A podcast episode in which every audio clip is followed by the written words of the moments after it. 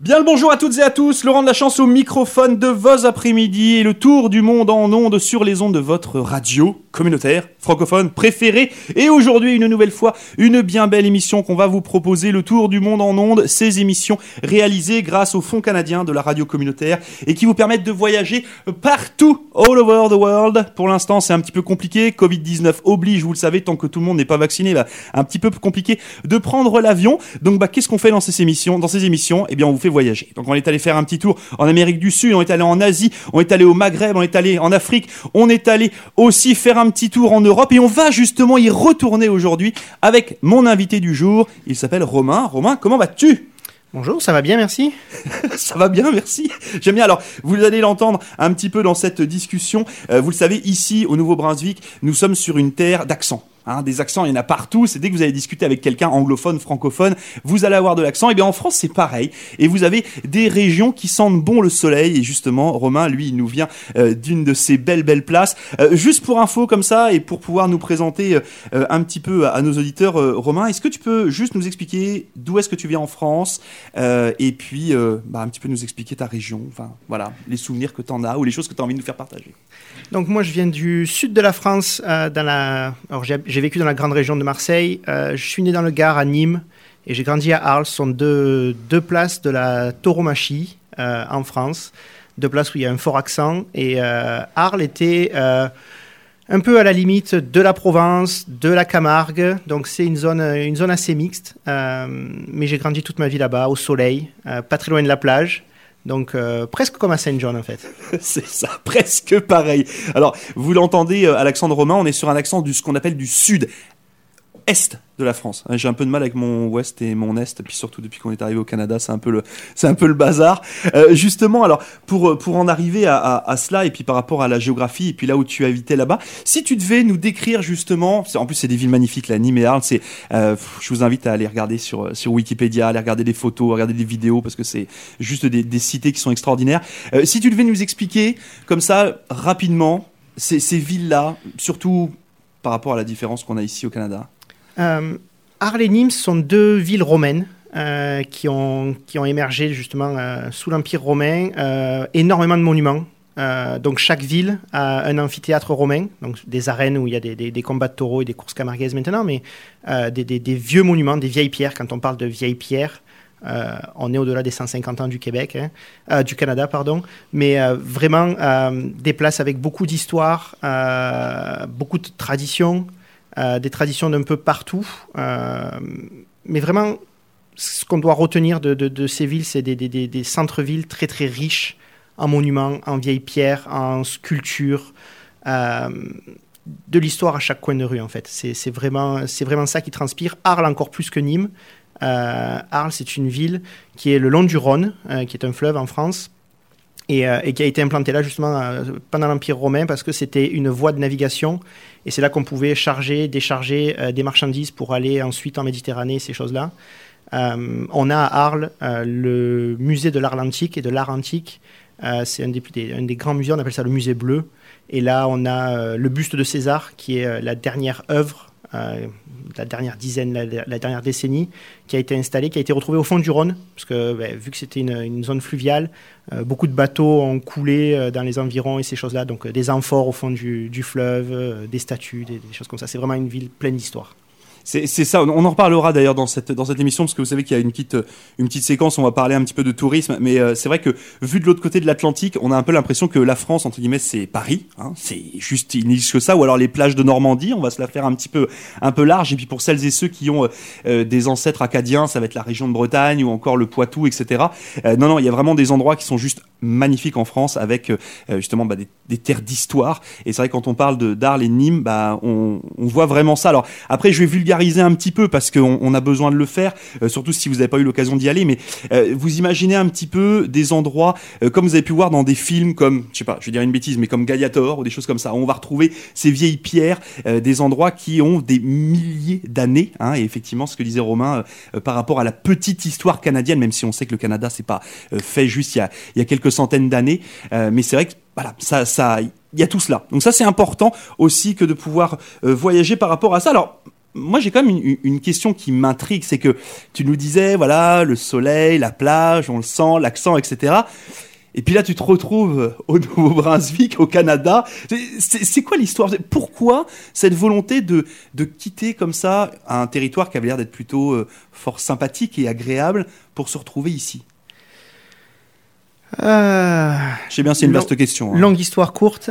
Euh, moi, j'ai commencé euh, ma vie professionnelle dans le sud de la France, et puis les opportunités ont fait que je me suis retrouvé à travailler à Paris, tout en travaillant, en habitant dans le sud de la France et pas vraiment la vie, euh, la vie souhaitée. Hein. Euh, un des invités précédents, Patrice, était de région parisienne et lui adorait cette zone, cette zone-là.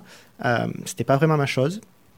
Donc, euh, je, m'excuse, je te coupe, mais en fait, pour vous donner une idée, c'est comme, enfin, Romain, le, trajet qu'il avait à faire. Alors, les, les, transports sont pas les mêmes en France hein, qu'ici, mais dans l'idée, c'est comme si vous habitiez à Saint-Jean et puis que vous travailliez à Edmundston. On va se la faire à comme ça. On peut la faire. En, en termes de durée. Hein, pas en termes de kilomètres, mais en termes de durée. Vous imaginez un petit peu faire ça euh, régulièrement, enfin, ou toutes les semaines, etc. Je m'excuse, je te laisse reprendre ton propos. Non, non, mais c'est ça. Moi, je, je, quittais la maison le lundi soir et puis je rentrais le vendredi, donc euh, pas facile avec une, vie de famille. Mais c'est quand même à Paris que j'ai découvert le Canada. C'est assez, euh, assez bizarre. en fait, depuis quelques années, avec mon épouse, on avait en tête d'essayer de partir à l'étranger, proposer quelque chose de différent aux enfants. Euh, et, avec mon entreprise, les, les, les, les opportunités n'étaient pas celles qu'on espérait. Donc, euh, ce soir-là, euh, en étant en France, une, une, publicité dans un abribus pour le, le, forum Destination Canada, avec marqué en gros Le Canada recherche des Français. Donc, de fil en aiguille, inscription sur le site, envoi du, CV. et puis, j'ai participé au forum où là, toutes les provinces sont présentes, à l'exception du Québec, qui a son, processus euh, particulier. Euh, et chaque province se présente. Et puis c'est là que j'ai découvert le Nouveau-Brunswick, ne serait-ce que l'existence du Nouveau-Brunswick, parce que je fais partie de ces gens qui, euh, quand on leur dit on va au Canada, en dehors du Québec, on ne savait pas qu'il y avait d'autres provinces. Et puis, surtout entre le Québec et l'océan, on ne savait pas qu'il y avait de la terre. On pensait que le, Québec était bordé par, par l'océan. Donc, donc voilà, on découvre, on découvre ça. Le, processus, je vais dire, classique en ce temps-là, de euh, envoyer des dossiers euh, au gouvernement euh, du Nouveau-Brunswick, se faire valider, devoir venir passer une dizaine de jours pour découvrir la province, rencontrer les agents d'immigration à la suite. Et, et pendant cette visite-là, eh ben, nous, on s'est limité à trois, trois grandes villes, hein, Moncton, Saint John et Fredericton. Et puis, et puis, et puis Saint John, proche de la mer, le soleil, comme comme par chez nous euh, en France. Donc, euh. Voilà, tout, pareil. Je vous le dis, j'arrête pas de vous le dire, chers auditeurs et chers auditrices, la plus belle place du Nouveau-Brunswick, c'est ici. C'est Saint-John, Nouveau-Brunswick, s'il vous plaît. Donc voilà, une nouvelle fois, pourquoi est-ce que euh, Romain est arrivé là? Ok, donc vous avez vu un petit peu le, le processus comme ça d'immigration, qui, qui, est un petit peu le même pour, pour moi. mais c'est vrai que quand on est en France, le Canada se résume essentiellement à la province québécoise, à Québec et à Montréal. Et souvent d'ailleurs, quand on en parle avec nos familles, avec nos amis, à chaque fois, moi, je l'ai encore aujourd'hui. Hein. Alors, ça va euh, Il fait beau à Montréal aujourd'hui ou pas? J'ai jamais habité à Montréal, pourquoi tu dis ça? C'est vrai que pour, pour beaucoup de gens en France, l'imaginaire c'est un peu ça, c'est un peu le processus inverse des Canadiens qui vont vous dire Ah ouais, bah la France c'est euh, Paris, c'est euh, la Normandie. Oui, mais il y a quand même d'autres places à côté. ok, donc vous, tu, tu vois justement cette cette publicité, tu lances le processus, etc.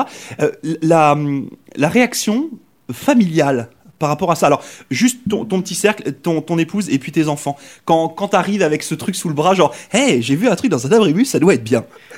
ouais, euh, c'est vrai que quand on arrive en, présentant l'idée comme j'ai vu un truc dans l'abribus, ça doit être bien, et c'est vraiment comme ça que c'est arrivé. Hein. Euh, donc d'abord, j'en ai parlé avec, euh, avec ma femme, parce que globalement, ça s'est fait en live.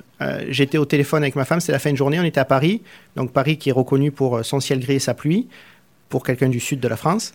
Euh, et là, discussion au téléphone de fin de journée, comment vont les enfants, blablabla, blablabla, le travail. Bon, on avait tous, tous les deux eu une journée assez, euh, assez dure. Et puis cette pub en face de l'autre côté, puis on dit, on en reparle cette fin de semaine, on en reparle ce week-end. Euh, laisse filer, la journée a été nulle. bonne nuit, à bientôt, on en reparle ce week-end.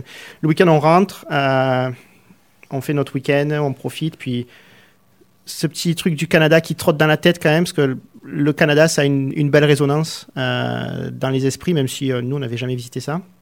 Et on va sur le site et on découvre ça, mais on n'en parle pas aux enfants. Euh, on est à un, stade où on a juste vu une pub dans un abribus, donc c'est pas un secret, mais on aime bien parler des choses quand il y a quelque chose d'enclenché. Et puis, on, fait notre petit, notre petit business. je me rappelle que ça devait être vers. il faisait pas beau à Paris, donc ça peut être n'importe quand, mais je pense que c'était vers octobre.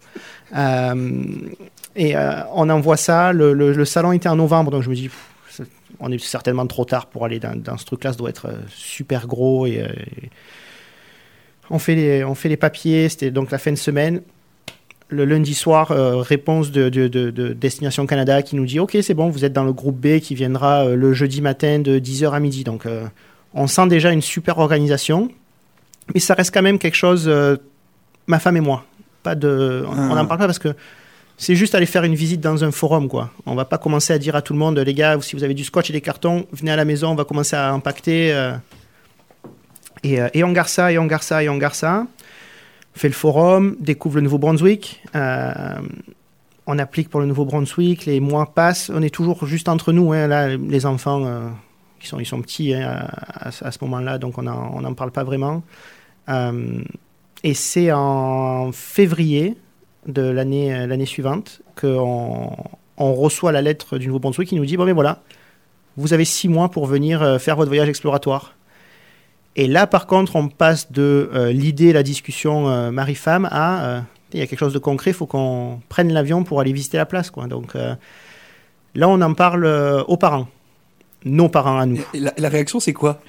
Parce que moi, je sais que perso, quand on l'a dit, il y a eu une espèce de Waouh, c'est vachement bien, on en a entendu parler. Vous avez vraiment de la chance. Mais vous savez, le trois petits points, j'espère que ça se fera pas c'est celle-là. C'est, euh, je, pense, je n'arriverai pas à me remémorer ça parce que, mais euh, je pense qu'il y a eu une des mamies qui a pleuré euh, sur le moment. dans le why, il y a de la chance, mais quand même la petite larme qui, ah. qui, coule parce que, comme je dis, on passe de quelque chose de, totalement abstrait à aller faire un forum à Paris à prendre l'avion et aller se déplacer dans une zone en se disant je vais peut-être aller y habiter quoi. Et nous, de notre esprit avec ma femme, on était encore dans allons, allons, voir. Euh, S'ils nous disent de venir, allons-y. Je ne vais pas dire que ça nous fera des vacances, parce qu'on est venu euh, à ce qu'on appelle la, belle période du printemps au Nouveau-Brunswick, en avril. Euh, et, donc, le budget des vacances est, passé pour vous, pour vous dire de, aller prendre des, vacances l'été au soleil à venir en, avril au, Nouveau-Brunswick. Mais là, ça fait, ça fait un choc au, au papy-mamie, mais les enfants, toujours pas. Euh, les enfants, on leur a juste dit, vous savez, euh, en avril, vous allez aller passer 10 jours chez papy-mamie, enfin une semaine chez un papy-mamie, une semaine chez l'autre papy-mamie. Euh, papa, maman doivent aller faire une visite, on, vous revient. Et, et, puis on a, on a continué à avancer, avancer comme ça. Mais les enfants étaient toujours, toujours en retrait parce que tant qu'il n'y avait pas quelque chose de finalisé, parce que le process est assez long pour, pour venir ici au Canada, et on ne voulait pas euh, mettre une graine dans l'esprit des enfants trop tôt, parce que ben, c'est des enfants, on ne sait pas comment ils réagissent, on ne sait pas comment ils vont interpréter tout ça, on ne sait pas. Et si ça dure trop longtemps, ça peut, ça peut devenir euh, compliqué. Et justement, par rapport à ce que tu disais, est-ce que toi ou euh, ton épouse, vous aviez déjà cette graine qui avait été déposée par vos parents avant? Tu sais, cette donnée de peut-être qu'un jour, j'irai habiter à l'étranger. Est-ce est que tu avais ça? Parce que moi, je sais que perso, voilà, à partir du moment où j'avais, je vais dire une bêtise, mais 17-18 ans, j'étais déjà buggé dans le sens où je savais qu'un jour dans ma vie, j'irai quelque part. Je sais pas où, mais j'avais cette idée-là en tout cas. Il y a deux, il y a deux composantes à ça. Euh, moi, la première, ma, ma famille, que ce soit de, du côté de mon père ou du côté de ma mère, euh, sont arrivés en France euh, en 1962, dans ces eaux-là. Hein. je n'ai pas toutes les précisions, mais moi, ma famille fait partie des, des Pieds Noirs. Ce sont les, les, Français installés en Algérie qui, au moment de l'indépendance de l'Algérie, sont retournés en France euh, avant ça, mon grand-père paternel, lui, est né en Espagne. Donc, de l'Espagne, ils ont bougé euh, dans le nord de l'Afrique euh, quand il y avait la, période de Franco. Donc, pas des périodes super, super glorieuses et ainsi de suite. Mais ils sont tous retrouvés en Algérie et ils ont bougé. Donc, être un, immigrant ou un immigré, c'est quelque chose qu'on connaît qu'on a très bien vécu, hein, parce que pour ceux qui ne connaissent pas, mais le, le, retour en France en 62, euh, a été compliqué pour, euh, pour beaucoup. Mais pour mes grands-parents, ça a été une période, quoi qu'il en soit, euh, qui a été heureuse. Voilà. Ça, s'est bien passé. Donc, ça, c'est dans, dans, les gènes de la famille. Puis ensuite, moi, plus personnellement, euh, je sais que pendant mes études, euh, j'ai eu l'occasion de venir deux fois euh, aux États-Unis pour des stages, pour des périodes plus ou moins longues. Et euh, à partir de là, oui, moi, dans ma tête, j'avais euh, un jour, j'irai à l'étranger. Je, je partirai. Donc après, dans ma carrière professionnelle, euh, j'ai essayé de, de, de, de, construire tout ça et, et de travailler pour des groupes qui pourraient me donner l'opportunité de partir en expatriation ou ces choses-là. Ça ne s'est pas fait, ou les expatriations pro- euh, proposées n'étaient pas celles que j'espérais. Mais la graine était là de- Mhm. depuis longtemps. Ok, donc il y avait déjà cette, cette idée-là. Donc vous arrivez avec madame ici, en plein mois d'avril, au Nouveau-Brunswick, avec, euh, bah oui, vous le savez, hein, une espèce de météo euh, euh, mi-pomme, mi-bleuet, hein, comme aime le dire votre, votre animateur de l'après-midi, là. Mais euh, ok, et du, du coup, le, le, premier, le premier pas au Nouveau-Brunswick, là, est-ce que, est que tu t'en souviens? Euh, on atterrit à Fredericton, il me semble. Et on prend immédiatement la route pour Moncton.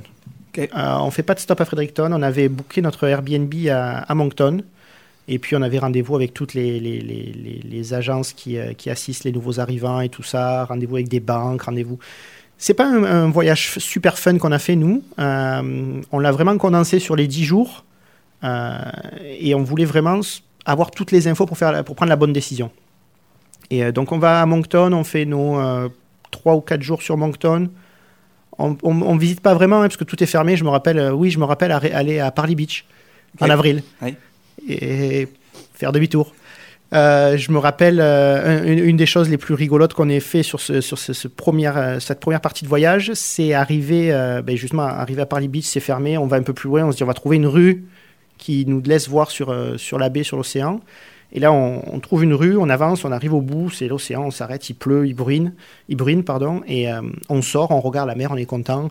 On est au Canada, on se dit de l'autre côté, c'est la Bretagne. Mais voilà, c'est joli. Et puis là, il y a un monsieur qui sort de son, de son pick-up, qui était aussi en train de regarder la mer, et qui vient nous parler, et qui apparemment parlait français. Et c'est là que je dis apparemment, parce que euh, s'ensuit une discussion de, de 10 minutes sur la pêche au homard, le hareng pour attraper le homard, et, et je pense que c'est les, seuls mots que j'ai réussi à comprendre liés à l'accent euh, sur ces 10 minutes de conversation. J'ai eu 10 minutes de mhm, mhm, mhm De politesse. de politesse. Et donc, et donc c'est là que j'ai découvert que euh, je ne suis pas le seul au monde à avoir un, un accent. Euh, Il y a, y a des, des- des gros accents ici aussi. Donc, euh, donc Ouais. voilà. Mais c'est ça, et ça c'est pareil, hein, souvent, parce que vous le savez, bah, moi avec mon accent de France, des fois, voilà, j'ai des réflexions en me disant, Eh ouais, tu parles trop vite ou on te comprend pas, etc. Mais en fait, ça marche dans tous les sens. Hein, C'est-à-dire qu'on est vraiment sur une terre d'accent, donc il y a des jours où, bah, hélas, c'est plus compliqué à comprendre pour les uns pour les autres. Donc, bah, il suffit juste d'avoir un minimum de compréhension, et puis, bah, finalement, après, on, on s'en sort. Hein, la preuve, hein, on, apprend, euh, on apprend de tout ça. Euh, donc, cette visite exploratoire, est-ce que elle vous a conforté, ou est-ce qu'au contraire, vous vous vous êtes dit, waouh, on, on va mettre les pieds dans un truc là, c'est un peu, c'est un peu weird là, c'est, on est un peu on the fence là. Non, on s'est dit que on avait vu une belle place. Euh, on est rentré, on n'était pas sûr de venir, euh, mais pas parce que la place était pas belle, euh, parce que nous, euh, bouger d'un pays dans lequel on a une vie, des amis, un travail, des aspirations, une maison et tout ça, partir dans une autre place comme ça, c'est quand même pas un voyage de 10 jours qui, donne, qui donne cette envie.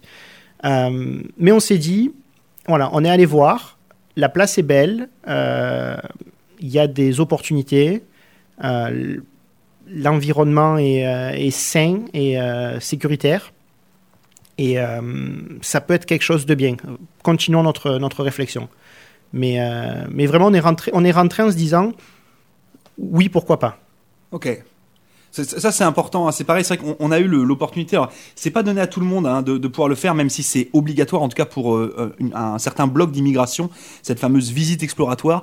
Euh, moi je trouve que c'était juste une base. C'est vrai qu'au moment quand on m'a dit voilà visite exploratoire, je me suis dit oh, ouais, ouais ça fait quand même, bah, ça coûte un peu d'argent, ça nécessite de l'organisation, etc., etc. Et puis d'un autre côté, on y retrouve le côté très rassurant à la canadienne. Tu sais, ne viens pas si en fait ça te plaît pas. C'est-à-dire que là tu viens et puis bah euh, ok ça te plaît, ça te plaît pas, ça te plaît pas, bah merci, au revoir, c'était sympa d'être venu, on, était très content de te rencontrer. Euh, ou à l'inverse, bah voilà ça te conforte ou, ou ça te conforte pas. Tu rentres en France avec euh, avec ton épouse, tu, tu rentres à la maison, toujours le soleil, etc., etc. Est-ce que à un moment donné t'as pas eu t'as pas eu peur pour Alors peur, c'est un grand mot, je te mets ça entre guillemets, mais tu sais, pour justement, pour cette vie de tous les jours, avec la facilité qu'il y a liée notamment au climat, liée à, bah, cet environnement euh, plutôt assez favorable, il faut se le dire. Euh, la peur, non. Euh, on savait ce qu'on allait quitter. On ne savait pas vraiment ce qu'on allait trouver, hein, parce que, encore une fois, 10 jours en avril, ça donne pas une idée de ce qu'est le, Nouveau-Brunswick. Par contre, ça donne une meilleure idée que 10 jours en été, je pense. Parce que là, tu visites, en avril, tu visites le vrai Nouveau-Brunswick, où il n'y a pas tous les touristes, où c'est pas euh, juste du fun à masse avec euh, des bateaux sur la rivière, euh, tous on va au camping et tout ça. Non, non. tu visites quelque chose d'a- d'a- d'a- d'assez vrai. Et de toute façon, le, le process ayant été assez long quand même, la, graine a le temps de germer dans ton esprit. Même si tu n'as pas encore visité, tu, tu essaies de te projeter, tu regardes des vidéos. Je pense que sur Google Maps, on a dû visiter tout Saint John et tout Moncton avec euh, Street View. Voilà. Euh, je pense qu'on a- on devait connaître toutes les enseignes et savoir euh, ah non quand on est allé celle-là elle était plus là ou des choses comme ça. Enfin, on, a, on a essayé de se projeter de se projeter au maximum. Mais de toute façon après vient le moment où tu as parlé avec les agents d'immigration ici au, au Nouveau-Brunswick, tu es rentré chez toi, finalement tu es sponsorisé. Bon, nous, il y a eu un changement de, de- de- de route dans le, le- le processus d'immigration. Euh, ça a été encore plus rapide que ce qu'on que, que- que ce qu'on pensait ou ce qu'on nous avait dit. Et là, on s'est retrouvés. Donc, on est rentré en avril. On a passé notre été. Toujours les enfants un peu dans le, dans le flou, hein, euh, pas vraiment, pas vraiment dit. Puis euh, est arrivé le moment de la visite médicale. Parce que pour venir euh, au Canada, il faut, il faut passer la visite médicale. Et là, il a fallu expliquer aux enfants pourquoi on allait aller voir un docteur spécial, pourquoi on allait euh, faire des prises de sang, pourquoi on allait faire euh, bah, des analyses d'urine. hein, c'est pas sexy à dire, mais euh, tout ça, ça fait partie du, du process. Euh, et, là, et là, il a fallu qu'on en parle aux enfants. Et là, par Et la réaction, ça a été quoi? Parce que c'est vrai que c'est il y, a- il y a le projet des adultes, et puis après il y a le projet ou, ou pas pour les enfants, où là ça peut amener aussi controverses, complications, etc., etc. Est-ce qu'ils ont été, enfin, est-ce qu'ils étaient au taquet ou au contraire ils se sont dit ouais, ouais, les parents c'est bon, ils ont pété un câble et ils nous font un truc. euh, Donc nous, ils étaient relativement petits. On en avait un de 3 ans, un de 11 et euh, une qui avait euh, 8 ans. Donc euh, 3 ans, euh, Bon, voilà. rien, de particulier. Quoi. hein. Maman l'a dit, on y va. on y va. Ça doit être bien. Euh, 11 ans, on a eu un début de réflexion, pas un refus euh, immédiat, euh, mais un, un début de réflexion. Et 8 ans, on a eu des larmes.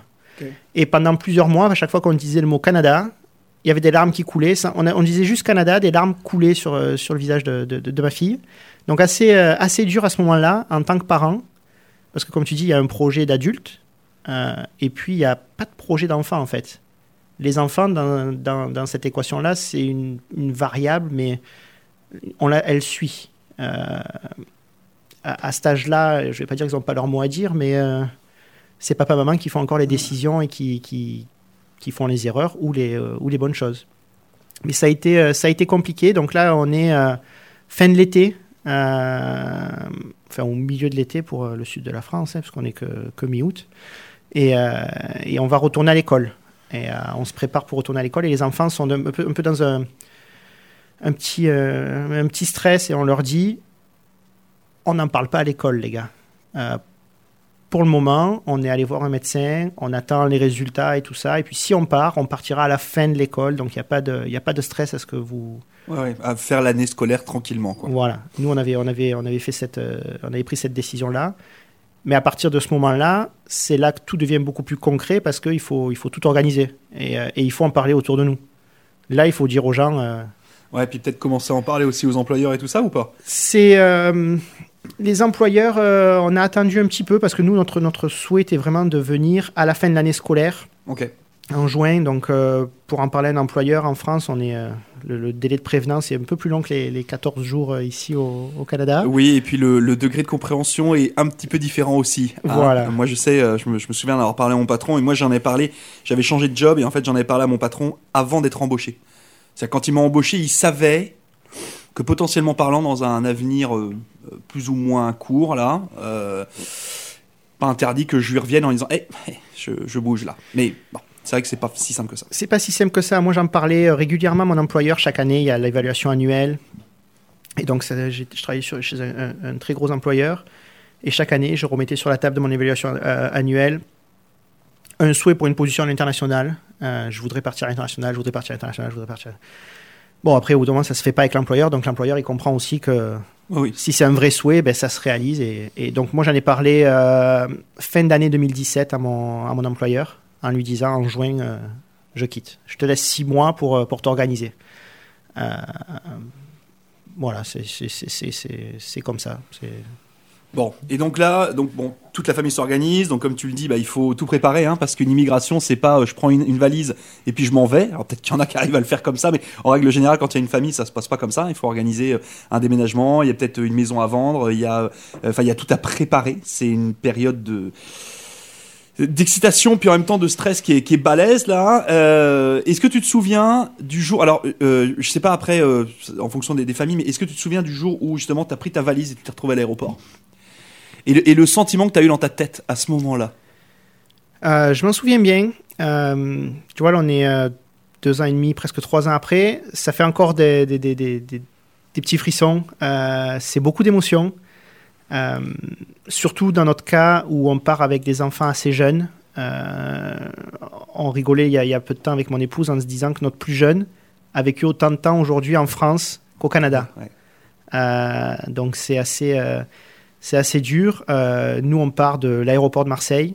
Euh, on arrive le matin, on prend un avion assez tôt, euh, parce que c'est comme ça, c'est les horaires, on ne choisit pas. Et avec les deux, les deux grands-parents qui, nous, qui nous accompagnent. Je me rappelle, parce qu'à ce moment-là, on, on plus chez nous, on avait vendu notre maison et tout ça. Donc les, dernières nuits, on les a passées chez mes, chez mes beaux-parents, chez, chez les parents de ma femme. Je me souviens, on, part de, de, chez eux, il est peut-être 3h45 ou 4h du matin, parce qu'il y a la route jusqu'à l'aéroport, l'avion est tôt. Et quand ils ouvrent le portail de, chez eux pour sortir, euh, puisque tout est clôturé bien sûr, euh, on a des amis euh, de longue date qui nous attendent devant le, portail pour nous dire au revoir, parce qu'ils n'ont pas la possibilité ensuite de venir à l'aéroport et ces choses-là.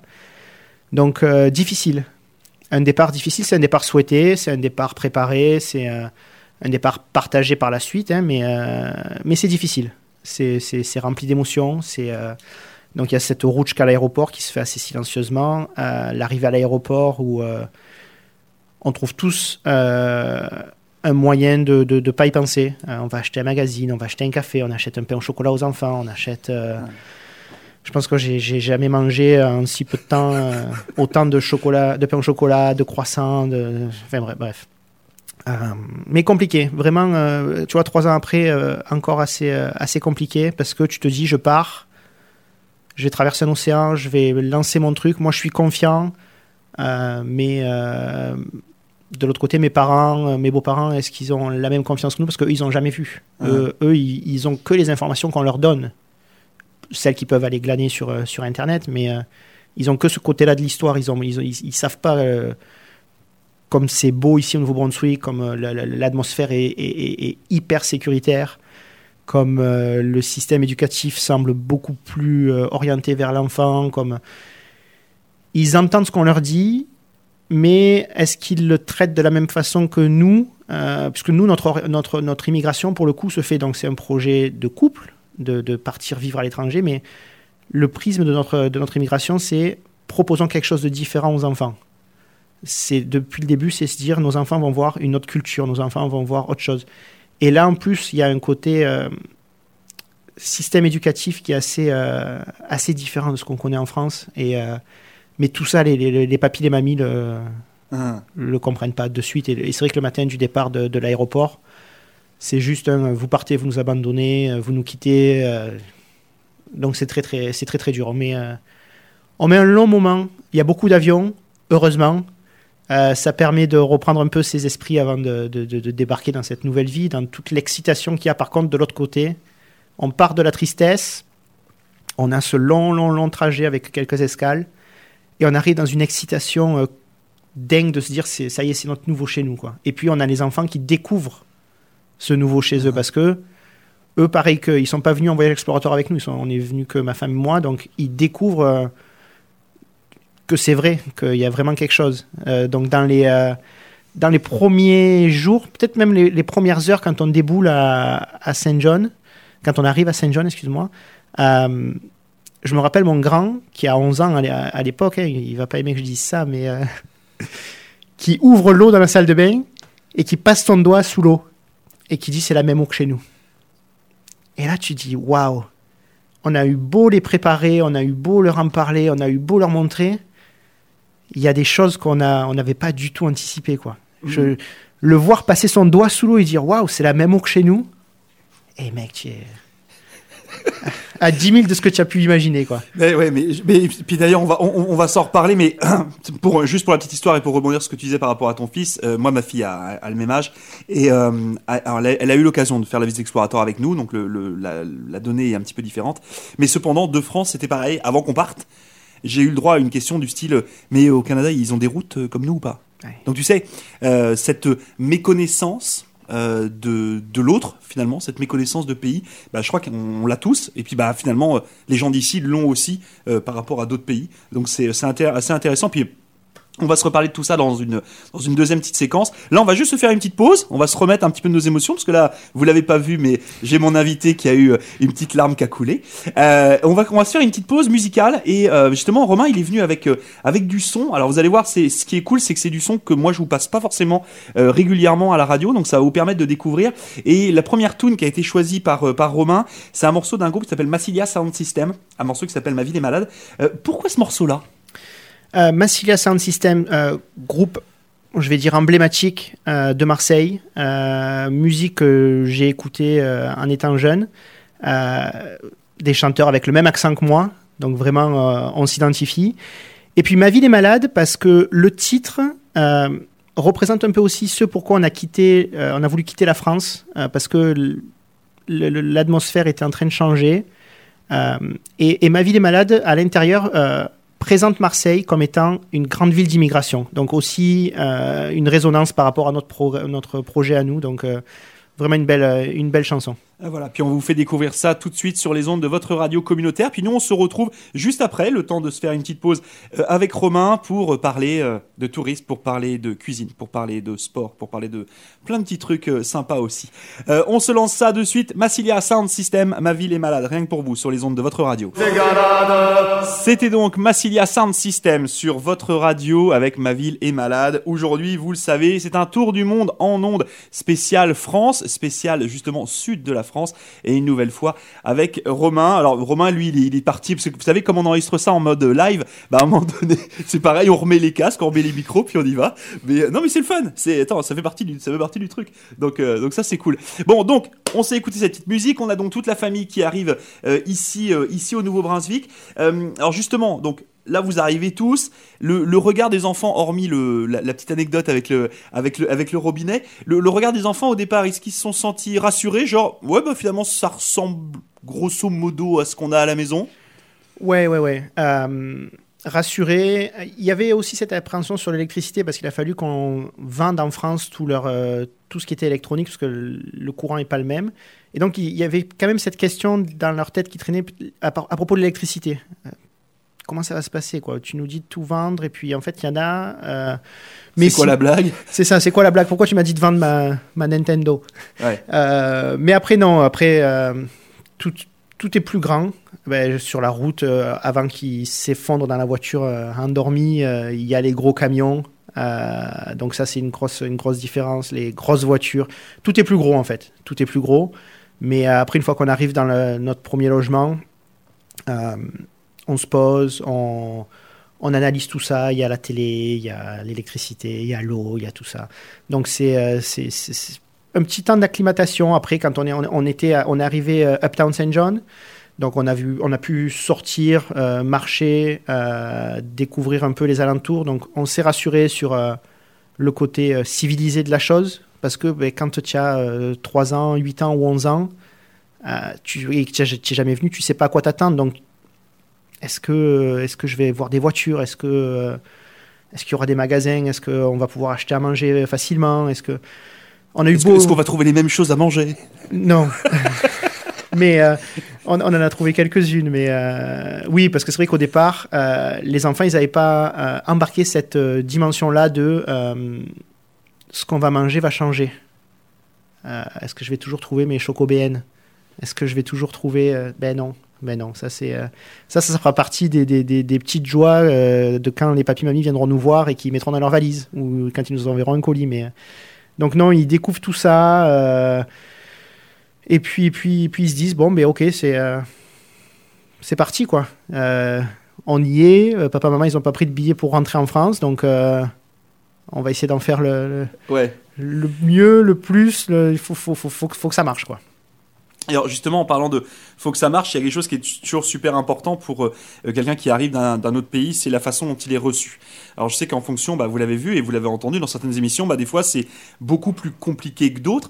Euh, est-ce que vous aviez des gens qui vous attendaient ici quand vous êtes arrivé, ou finalement bah, vous êtes arrivé comme ça avec les enfants sous le bras et puis bah one again, euh, ça va le faire?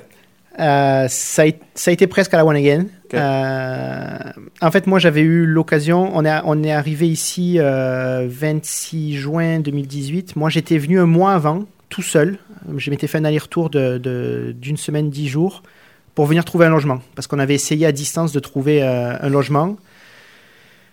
hyper compliqué. vraiment très très dur. Et, et, je me suis dit, okay, je dis à ma femme, écoute, on tente le tout pour le tout je pars. J'avais l'opportunité d'avoir des billets d'avion moins chers, donc euh, je dis je pars. J'avais réservé euh, euh, deux nuits à l'hôtel étudiant de UNB. Ok. Juste une chambre avec salle de bain partagée.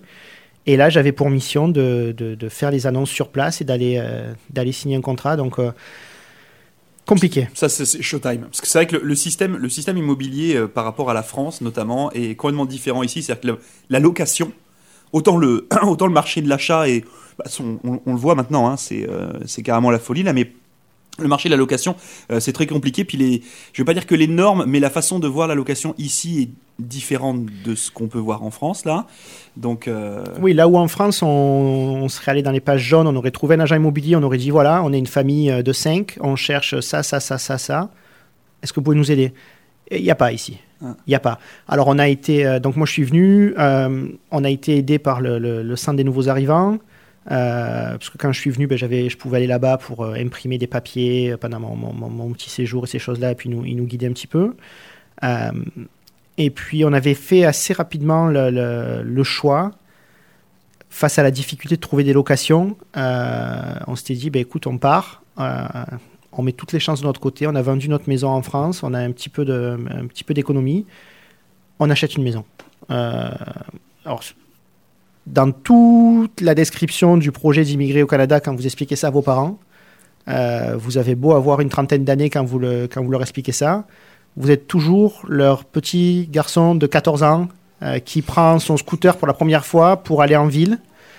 Euh, c'est comme ça qu'ils vous voient à ce moment-là. Hein. Et ils ne voient pas le gars qui travaille depuis 10, ans, qui, est père de famille. Non, non. Ils voient le petit garçon de 14 ans qui prend son scooter. Et là, tu leur dis en plus, truc dingue, on va arriver et on achète. On se donne deux semaines pour acheter une maison. un truc inconcevable.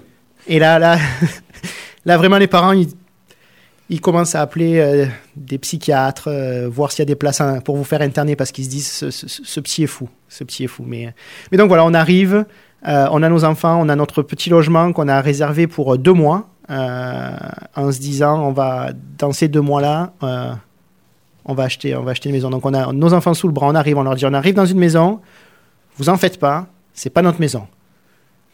ils comprennent qu'ils viennent. nous, on avait vendu notre maison en France euh, en février, aménagé dans un petit gîte de vacances de 50 mètres carrés. Alors, je sais pas vous le dire en pied carré, mais euh, assez petit. Ouais, c'est pas, pas très grand, 50 mètres carrés. Euh, à 5, où on a vécu pendant 5 mois. Puis après, on a, là, quand on vivait là, on avait juste nos valises, puisque tout était parti dans un container qui allait nous suivre pour le, le Canada. Donc, déjà, les enfants vivaient avec trois jouets, c'était euh, dix petites voitures, c'était trois Lego, enfin tout était conditionné pour euh, traverser l'Atlantique dans les, dans les soutes de l'avion. Et tu leur dis, on arrive dans une maison, mais vous installez pas, on va encore déménager, les gars. C'est peut-être pas le, le, truc le plus évident pour, euh, pour les enfants, mais nous, dans notre esprit avec ma femme, c'était, on va trouver une, maison, on va s'installer, ils vont avoir une belle maison, ils vont pouvoir jouer et, et, tout, va aller, tout va aller pour le mieux. Donc pendant que tu arrives, là, tu viens d'atterrir, tu as tes enfants sous le bras, tu es, encore une fois, à la one again ou presque. Mais euh, tu dis, ça va bien aller. c'est ça, ça va bien. Ça, c'est un truc, je pense qu'on a dû le dire toutes et tous euh, un sacré paquet de fois. Non, ça va bien se passer. Tu, tu vas voir, regarde. Eh, eh, tu me connais, ça va bien se passer. Euh, on parle juste de- de- d'immobilier, donc on connaît bien entendu nos maisons ici, là, mais est-ce que tu peux juste nous donner une idée, parce que moi j'adore les émissions immobilières, etc., là, les, les trucs qui se passent en France, là, mais euh, une maison, grosso modo, à Nîmes ou à Arles, la maison dite classique, ça donne quoi par rapport à ici, là? Euh, nous, on avait une maison euh, de trois chambres de 86 mètres carrés, donc euh, ben, Plus petite que ce qu'on peut trouver ici. bien plus petite. Euh, on, avait, on est arrivé au moment où on a eu notre troisième enfant, donc on n'avait que trois chambres. On s'est dit, est-ce qu'on fait partager une chambre? Là, là. Le marché immobilier était extra haut en France. Enfin, je sais pas si un jour il sera extra bas. Ouais. Euh, en fait, c'est assez rigolo parce que c'est aussi une des discussions qu'on a eues avec des, des amis ici. Euh, en France, on investit dans la pierre quand on achète une maison. Alors, pas dans la pierre, euh, un caillou, mais Ouais. acheter une maison, on investit dans la pierre. Mais oui, quand tu achètes une maison en France, globalement, tu sais que tu, tu vas y passer euh, 25 ans ou 30 ans de ta vie ou toute ta vie. Tu n'auras pas envie d'en changer parce que euh, tu retrouveras pas la même chose ou mieux pour le même prix, ainsi de suite. Donc, tu as ta maison, nous, le troisième enfant arrive, on se dit, allez, on va faire une extension à la maison parce que c'est vraiment le mode de pensée. On ne change pas de maison. On, on a déjà payé une petite partie, on a notre maison, c'est notre petit bout de terre. euh. donc, on a, on a notre maison avec notre clôture qui nous sépare de nos voisins, avec des haies pour pas voir le voisin. euh, Pour pas que le voisin ne voit. pour pas le, le voisin nous voit. Et puis, euh, et puis voilà, on vit notre, notre petite vie comme ça. Donc nos enfants ont grandi là-dedans. On a eu la chance d'avoir une maison avant que nos enfants naissent. Ou non, après, euh, à la naissance de notre deuxième, on a eu la maison. Mais pour eux, la maison, ça a toujours été là. Et là, on arrive au Canada et on se dit, il faut acheter une maison. Donc nous, aucune connaissance de ce qu'est une maison au Canada, euh, en termes de matériaux, de qualité. De... Et les enfants, avec leurs repères français de France pour les maisons, et on se retrouve à, à visiter des maisons avec trois enfants. On visite euh, 10 maisons par jour pendant, euh, pendant trois jours. Quoi. Les enfants, ils n'en peuvent plus. Les- C'est vrai, vrai qu'au début c'est marrant, hein, on se croit, bah, comme je disais tout à l'heure dans une émission de télé-réalité là, ah tiens voilà, on va visiter une maison, oh elle est chouette. Moi je l'avais fait pendant la visite exploratoire, on avait visité euh, trois quatre maisons juste histoire de se donner tu sais, une espèce d'idée, espèce préconçue un peu de ce qu'était une maison là. Donc du coup toute la famille se met en mode recherche de maison, vous arrivez à trouver la maison qu'il faut. On trouve la maison qu'il faut. Euh, on n'achète pas une maison, nous. On achète plutôt un jardin. Ok. Parce qu'on a trois enfants. Euh, on se dit, avec ma femme, on se dit, c'est assez dingue parce que euh, stéréotype français quand on va habiter dans un pays où il fait froid l'hiver et où il y a de la neige. Surtout, Romain, quand on visite la maison, on pense pas au jardin, on pense à la maison, comment elle est à l'intérieur parce qu'on va y vivre toute l'année dedans. D'accord? Faut que En mode ermite. voilà, donc. euh, et, euh, et donc, on visite les maisons, on regarde à l'intérieur, l'espace. le- le- Alors, on- aucune notion de- de- d'espace parce qu'on nous donne les, les- les fiches descriptives qui sont donc en pieds carrés pour le coup. Alors, pour nous, euh, une- 20 pieds carrés, 30 pieds carrés, de- aucun, aucun raccord, mais on y va, on visite ça et tout ça. Et une des dernières maisons qu'on visite, les enfants ont acheté la maison avant qu'on soit rentré dans la maison parce qu'ils sont allés dans le jardin, il y avait des arbres, il y avait euh, quelque chose qu'on n'avait pas du tout en France parce que le- les terrains sont assez petits, l'immobilier très cher. Et, là, ils ont vu un, jardin avec des arbres et tout ça. Donc, euh, on est, on parti sur ça et on a, on a acheté une maison. Nous, il y avait, il y avait deux, deux choses qu'on voulait absolument un garage et un basement. C'est bête comme tout, mais pour nous, ça représentait euh, tout ce qu'on voyait dans les séries américaines quand on était en France, où euh, tu, tu les vois qui euh, vont regarder la télé en bas dans le basement, euh, où euh, ils ont ces grands garages où ils rentrent toutes les voitures, sachant que nous, notre garage en France, euh, euh, vu que l'espace est cher, on rentrait plus la voiture dedans, on avait nos frigos, on avait des- du stockage, on avait les courses étaient rentrées. Enfin, là, on s'était dit non, non, avec la neige, impossible de garder une voiture dehors, elle va, elle, Avec la neige. elle va mourir, elle va mourir. On va s'en parler de la neige euh, tout à l'heure. Euh, la famille s'installe, l'été arrive, etc. Et puis arrive le moment de la rentrée.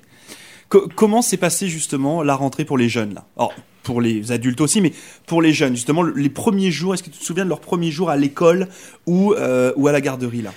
Euh, donc mon grand fait sa première rentrée euh, ici au centre communautaire Samuel de Champlain en sixième année. On avait eu l'opportunité de venir visiter les couloirs durant, à, à, la réouverture de l'école à la fin août. Euh, on avait pu contacter le, personnel euh, scolaire et puis on avait eu le droit de venir visiter en expliquant euh, voilà, comment ça se passait. On l'avait visité, ma femme et moi, avant dans le voyage exploratoire, hein, parce que, encore une fois, on avait vraiment axé notre immigration sur les enfants.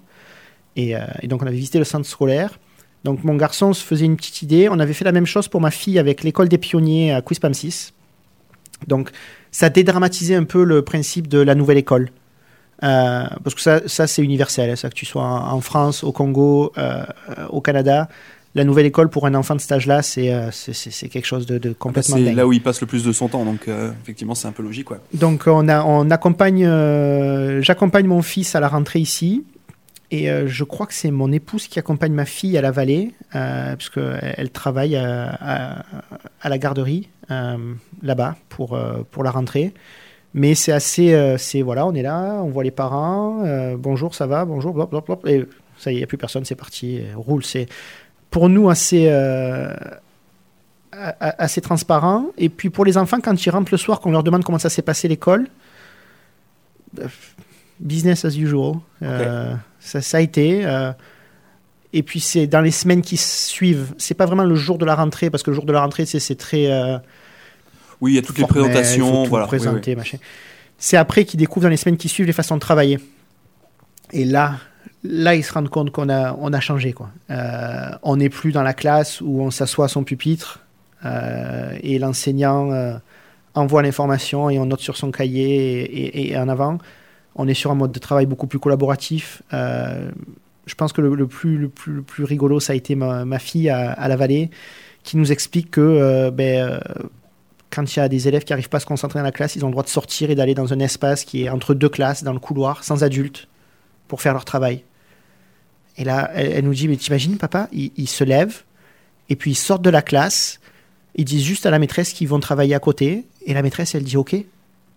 Alors que nous, quand on était à l'école, à Saint-Martin, il fallait que l'enseignante nous donne un mot pour qu'on puisse aller jusqu'au bureau du directeur, pour que si dans le couloir quelqu'un nous voyait, on n'ait pas de problème, quoi. Et là, là, les enfants découvrent que ouais, on, on, travaille, on peut travailler autrement. L'école, l'école, c'est différent. Euh, ça va nous changer. Ça va nous changer.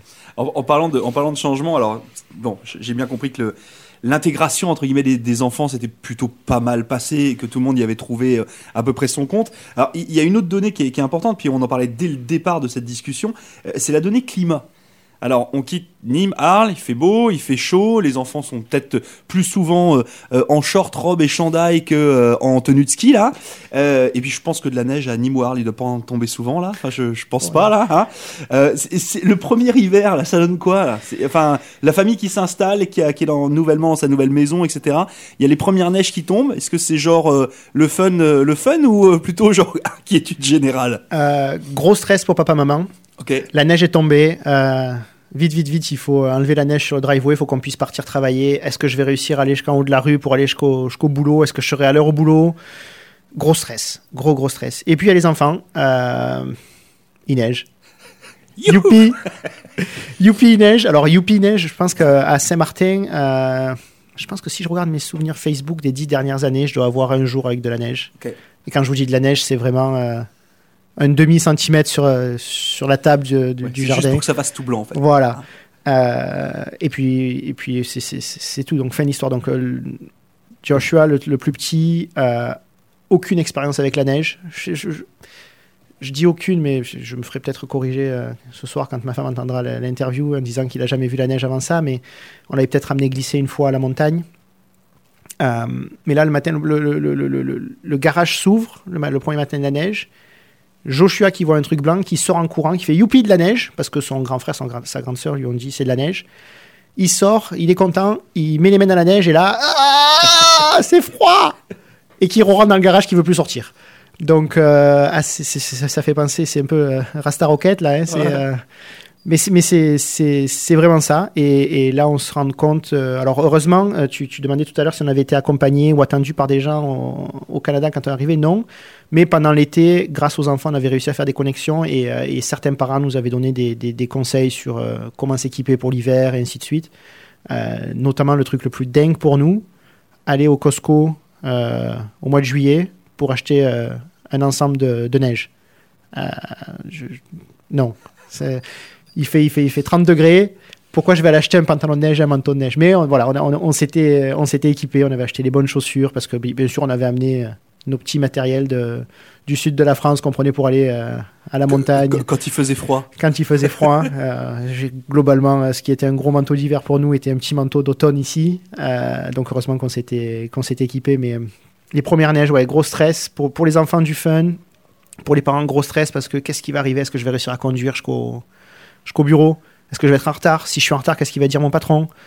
Euh, Et puis là, avec le recul, maintenant, on, dédramatise parce que on se rend compte que ben, si nous on est en retard, euh, donc d'une, on aura le, droit de dire qu'on est des nouveaux arrivants qu'on n'a jamais connus sur la neige, donc ça sera, ça sera compris.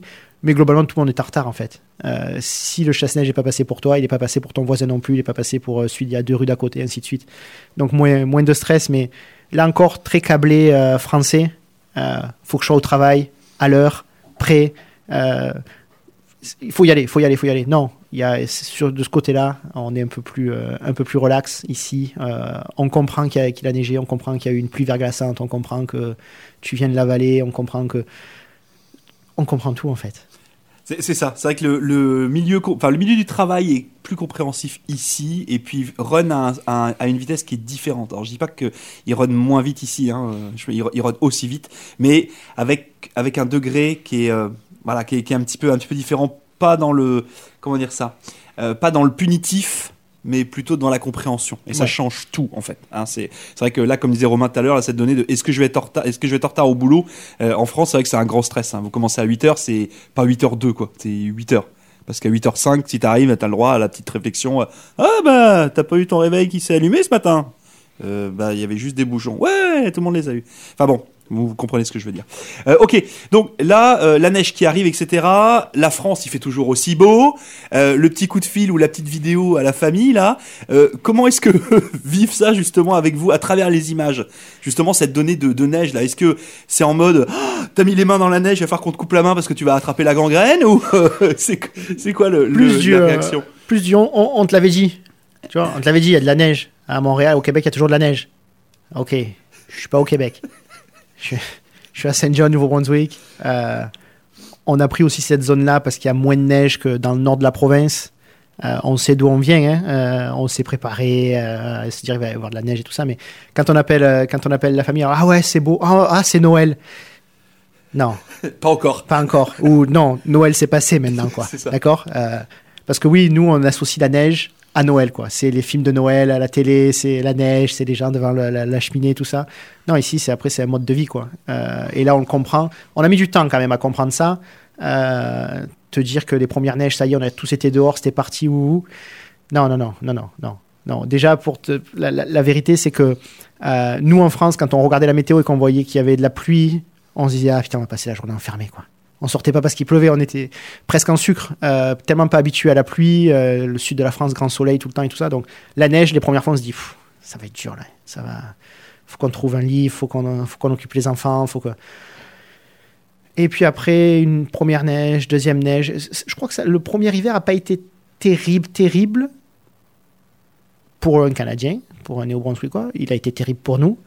Mais, euh, mais au bout de deuxième ou troisième chute de neige, on a compris que là, voilà, il fallait sortir. Quoi. De toute façon, les, les, les, les- gens t'appellent toujours pour te dire tu viens, ou euh, tiens, on va avec les enfants glisser euh, à, Rockwood. Ou... Donc, il faut que tu comprennes que non, euh, la neige, c'est pas la fin de, de ta journée. Quoi. Au contraire, c'est le début d'une nouvelle journée. Et là, les enfants, au début, c'était compliqué de les faire rester dehors parce qu'il fait froid quand même. hein, tu as beau, enfin, bon, il fait froid. Et, et puis maintenant, deux ans et demi après, euh, au troisième hiver, ils sont. euh, dès qu'il y a la neige, c'est- cool. Mon grand, il, veut presque même plus mettre un manteau de neige quand il neige. Enfin, bref, c'est euh, c'est- autre chose. Ouais, c'est une bonne acclimatisation. Une bonne acclimata- acclimatation. Je vais faire climatisation sinon. Craquage. Tu parlais justement du fait de sortir quand il y avait la neige, etc. Est-ce que toute la petite famille s'est mis à faire du patin, du hockey, aller faire de la luge? Euh, premier Noël, euh, le Père Noël a eu la bonne idée d'amener euh, pour chaque membre de la famille une paire de patins et un casque. Nice. Parce qu'on a compris que ça aussi, ça faisait partie de l'intégration.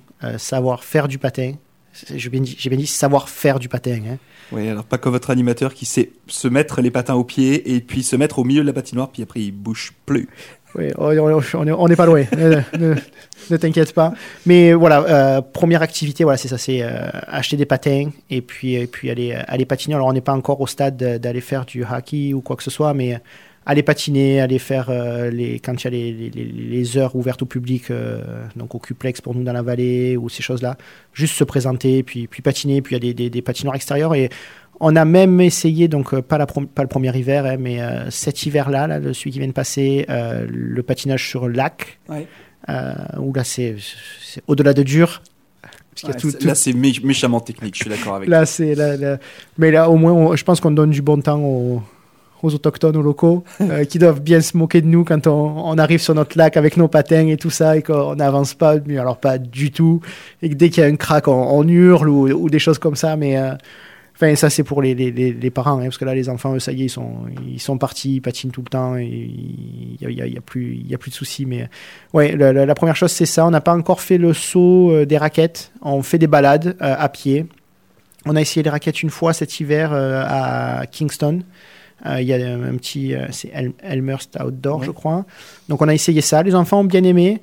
De là à dire est-ce qu'on va réussir à leur en faire faire euh, régulièrement pendant l'hiver? Il y a encore un pas, et puis on est, on est aussi de plus en plus occupé, parce que la routine de parents dont, tu, dont on parlait, quand, on avait, quand on était en France, elle a continué ici au Canada, et puis, et puis avec trois enfants, la routine, elle est, elle est assez chargée. Donc est-ce qu'on a assez de temps pour aller faire de, et de la raquette, et du patin, et aller skier, et, et, et, puis, et puis non, quoi.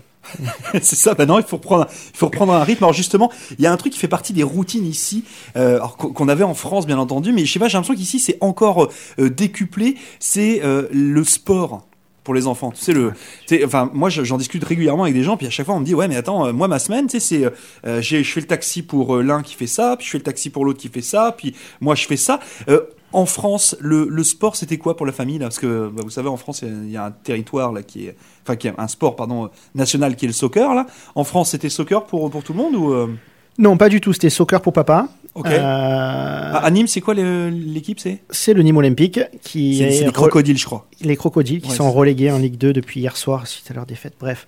Euh, c'est pas fait exprès. En plus, je te jure, c'est vraiment pas voulu. Mais bon, voilà. C'est euh, c'est le, le soccer pour papa. Alors, le football, hein, bien sûr, pas, le soccer en France. c'est le handball pour le grand Romuald. c'est le judo pour euh, Maïwen, ma fille. Et puis pour le tout petit, c'est pas encore de sport, c'est des cours de natation, c'est euh, voilà, de, de, la piscine, euh, c'est des choses comme ça. Ici au Canada, euh, comme tu dis, on voit la grosse différence. les clubs de sport ou les clubs en général, mais le, sport, c'est vrai, plus que plus que tout, hein, drive la, la, vie sociale des enfants. Euh, donc nous ici, depuis qu'on est arrivé, donc euh, le sport a été un grand vecteur d'intégration pour nos enfants.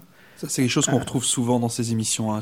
Le, sport, c'est vraiment un truc qui permet finalement de rencontrer des gens, même si des fois on parle pas la même langue, même si parfois on se comprend pas. C'est vrai que sur un terrain de soccer notamment, bon, on, se passe les balles. Quoi, donc, Nous, on a eu la chance, à notre arrivée, donc quand on était connecté avec le, le, centre des nouveaux arrivants, de rencontrer Guy, Verna, qui nous a dit ben, venez euh, à Samuel de Champlain pendant l'hiver au centre communautaire. Pendant l'été, pardon, il y a, un club de, soccer qui, joue là. Euh. les enfants, il nous, il nous, a regardé, il nous a fait les trois enfants peuvent jouer à la même heure, au même endroit, au même sport. Et quand on est parent. Avec le même coach. C'est presque. Quand on est parent, on arrive d'un pays, on est là, euh, on vit dans une maison temporaire, on a des trucs à faire de partout. On se dit, si on peut mettre les trois enfants à faire une activité physique en même temps, au même endroit, avec des enfants de leur âge, go. Donc on fait ça pendant tout l'été, ça permet de créer des liens avec euh, les enfants, avec d'autres enfants avec qui seraient à l'école, nous les parents avec d'autres parents, et ainsi de suite. Et puis découvrir un nouveau sport parce que hum, le soccer, c'est vraiment un sport qu'on n'aurait pas fait faire à nos enfants en France, euh, parce qu'il y a une certaine folie qu'on pourrait apparenter à la folie du hockey ici euh, au Canada, où chaque parent au bord du terrain voit en son enfant euh, un, futur, contrat à plusieurs millions d'euros sur X années s'il réussit à percer. Donc on, voulait tenir nos enfants assez loin de, assez loin de cette mentalité-là en France.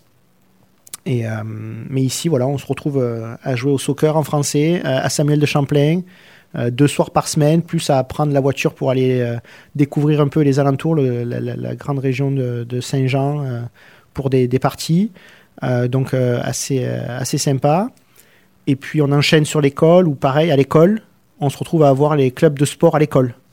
Euh, un truc complètement nouveau pour, ouais, euh, chose qui n'existe pas là en France là, typiquement. Voilà. On est au club de on est au club de sport de sa ville mais pas du tout au club de son école. De toute façon c'est bien simple. Euh, on n'a pas de gymnase à l'intérieur de l'école. Donc les enfants quand ils veulent faire du sport en France, ils prennent l'autobus pour aller au gymnase ou ils marchent. Nous dans notre village c'était ils pouvaient marcher pour aller jusqu'au gymnase, mais le gymnase est partagé entre six écoles plus trois clubs qui prennent ça plus. L'accès au sport est vraiment différent. Et euh, donc le garçon qui se retrouve à faire du soccer avec l'école ici. Et puis après, il continue avec euh, le club de soccer. Et puis on se retrouve à faire du soccer. Ma fille qui dit euh, Je veux faire du sport. On lui trouve un club de judo. malheureusement pas en français. mais on l'amène parce qu'il faut qu'elle. faut qu'elle s'intègre et tout ça, donc difficile. Hein, il y a eu des, des discussions, notamment une, célèbre dans notre famille un soir sur le parking entre ma femme et ma fille où ma femme était prête à dire c'est bon on laisse tomber elle veut plus aller au, judo elle pleure sur le parking et puis elle la pousse et, on finit par elle finit par faire du judo. Qui plus est avec un, éducateur qui euh, au final a quelques mots de français fait l'effort de parler du français pour euh, en français pour euh, pour Maïwen et, et elle, adore ça donc on se retrouve aussi à, faire donc des compétitions de judo à travers la province pour ma fille plus le soccer pour mon fils plus le tout petit qui continue tranquillement. Euh, il fait un peu de soccer de temps en temps parce que c'est des...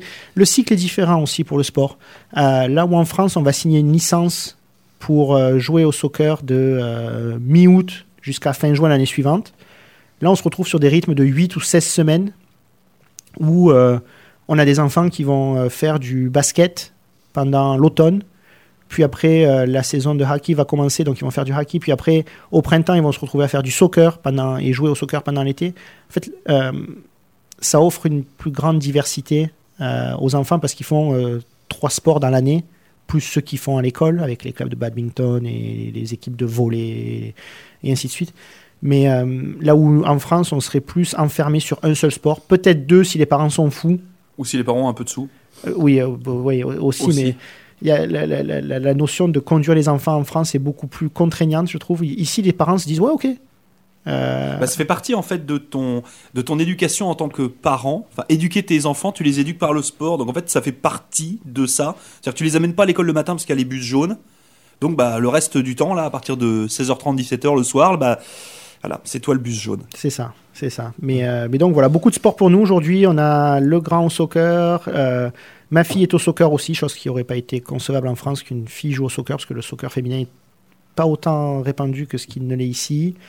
Euh, elle a dû arrêter le judo parce que Covid. Euh, le judo, c'était un sport de contact très très proche. C'est un peu compliqué. C'était un peu compliqué. À deux mètres de distance. Voilà, c'était possible, mais elle a dit non, je ne veux pas continuer. Et, notre tout petit qui, euh, lui, rêve de jouer au hockey, qui va faire un peu de soccer pendant l'été, bien sûr, parce que papa fait du soccer, donc il faut que le petit fasse du soccer. Tradition familiale. Mais, mais lui, je pense que je vais pas dire qu'on l'a perdu, mais lui, il partira, il va, il va essayer du hockey et je pense qu'on va être de, ses parents qui vont driver au hockey et s'asseoir dans les patinoires et avoir froid et tout ça. c'est ça, c'est bien. Donc ça c'est pareil, c'est une des grosses différences, hein, le, sport pour les, pour les enfants notamment, euh, etc. Il y, a, il y, a, un autre sujet de différence, surtout quand on vient de France, euh, c'est la nourriture. Alors tu parlais tout à l'heure, euh, voilà, au tout début de l'intégration, les enfants, est-ce que je vais retrouver la boîte de BN, est-ce que je vais retrouver tout ça? Est-ce qu'aujourd'hui tout le monde s'est mis dans la famille à manger, entre guillemets, à la canadienne, ou est-ce qu'il y a quand même une espèce de, non, on continue à manger à la française parce que c'est comme ça que ça se passe, etc. Euh, d'abord, c'est grâce à l'immigration, grâce au voyage à l'étranger, qu'on se rend compte que les Français ont une, un rapport à la nourriture qui est assez spécial. Euh, on ne le retrouve pas partout.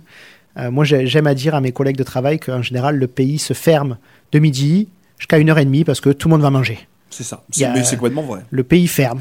on ferme c'est l'heure de manger. On va à Paris, tout le monde descend et puis va prendre son ticket resto, il va manger dans une brasserie où il y a la cantine au, travail. Moi, j'ai dans une entreprise, y avait des cantines au travail, et ainsi de suite. Donc ici, nous, on a gardé, je ne vais pas dire qu'on a pris le meilleur des deux, mais euh, on a gardé ces habitudes de tous manger ensemble.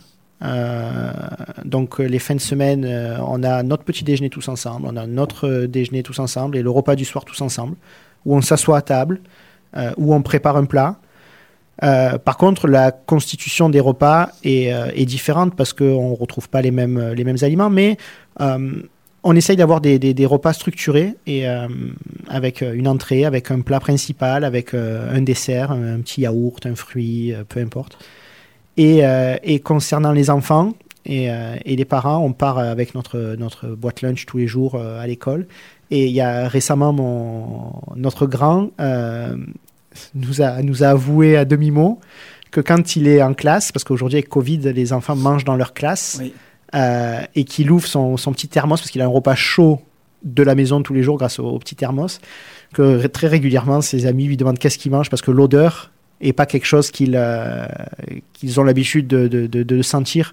Euh, parce qu'il va aller, à l'école avec un, petit, un petit morceau de porc et, et des haricots verts préparés avec un peu d'ail ou des choses qui semblent euh, simples et normales pour nous euh, Français, mais, euh, mais qui ne semblent pas être accessibles ou, réalistes pour tous, les, tous ses camarades de classe. Quand il nous explique qu'il a des camarades de classe qui, à midi, les parents achètent une, pardon, une brique de lait à la cafétéria et que les enfants ont des céréales et que c'est leur repas de midi.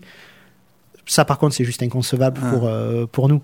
Euh, le repas de midi. Alors on leur met des collations parce que euh, c'est ben, ils ont des temps dans la journée pour manger des collations. Donc ça, c'est chose qu'on ne faisait pas en France. Mais pour le repas de midi, non, tu ne mangeras pas des céréales. Euh, Papa et maman vont s'occuper de faire du batch cooking tout le week-end. Donc, s'il te plaît, ah, c'est ce que je fais moi. Donc, non, non, mais c'est juste pas concevable. On s'adapte à, à, la nourriture qui est disponible. Euh, on trouve des, produits français euh, qu'on achète aussi euh, régulièrement ou de temps en temps en fonction des, prix ou des disponibilités. Mais après, les 80% de notre alimentation sont faits de produits locaux. Mais ils sont présentés, préparés à la française, entre guillemets, avec, avec, voilà, avec, on a des lasagnes, on a oui, beaucoup de légumes qu'on cuisine. Euh, on a, on a, on a, a du mal à, trouver certains légumes à certains moments de l'année, bien sûr, mais euh, euh, on essaye de faire en sorte que l'aspect culinaire reste plus ancré de la culture française que, que, de la culture nord-américaine. Alors justement, en parlant de, cuisine française, là, si, justement, en parlant de, se faire voyager un petit peu, là, puis d'expliquer un petit peu tout ça, mais toi, ton plat, là, tout de suite, si on pouvait te cuisiner un plat venant de France, ça serait quoi? Ça serait le plat pour toi emblématique, le truc qui te ferait trop plaisir, genre le, le plat pour Romain, là, où tu vas verser ta larme, genre ah j'en veux un comme ça. Ah, une, gardienne de taureau. Une gardienne de taureau. voilà, bah, typiquement, là on est en plein dedans, là, là on est géographiquement parlant, etc. Ah, là c'est la maison. Là. Voilà, c'est la maison, c'est signé. Alors c'est quoi une gardienne de taureau? Explique un peu à nos auditeurs. La gardienne de taureau, donc comme son nom l'indique, c'est de la viande de taureau, euh, du taureau d'élevage. Euh, donc nous, là où on vient, euh, c'est la Camargue, donc on élève des, des, taureaux pour diverses activités. La première, c'est la corrida, la deuxième, c'est la course camarguaise, et la troisième, c'est pour manger. sachant qu'on finit par manger sur la corrida, mais c'est une autre histoire. et la gardienne de taureau, c'est cette viande de taureau qu'on fait mariner longtemps dans une sauce avec, euh, avec, avec du vin, avec euh, des lardons, avec euh, des carottes, avec de l'oignon. Et, et, c'est une viande qui reste assez forte quand même, parce qu'on met du vin, ben, du vin de chez nous, qui est du vin qui est reconnu pour être assez, assez fort et, et taper un peu sur la tête. Du vin qui a pris le soleil. Voilà.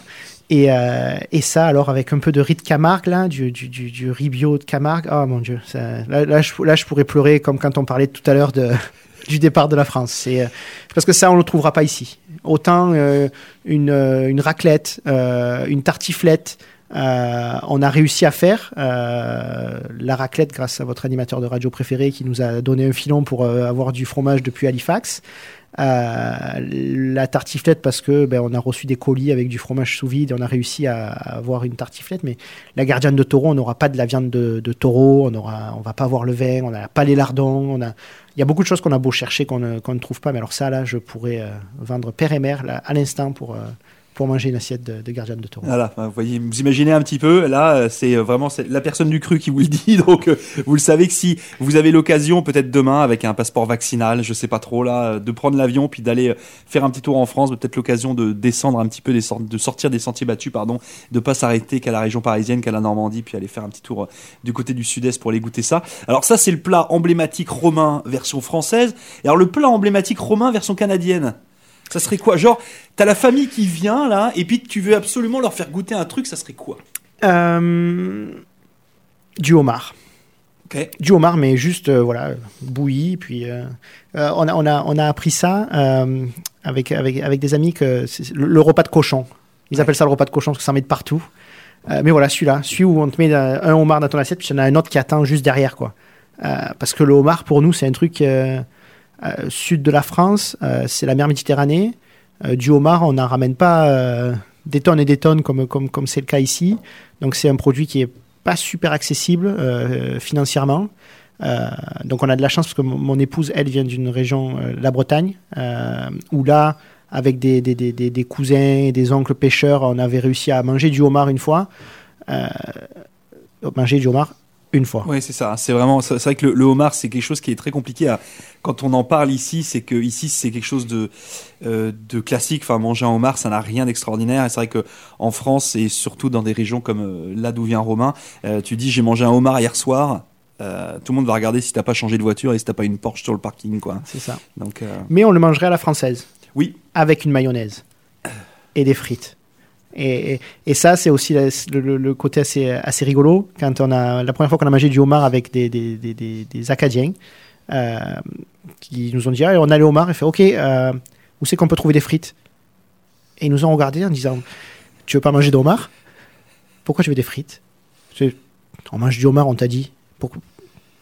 Puis on va manger du homard. Ça veut dire des homards. Oui, voilà.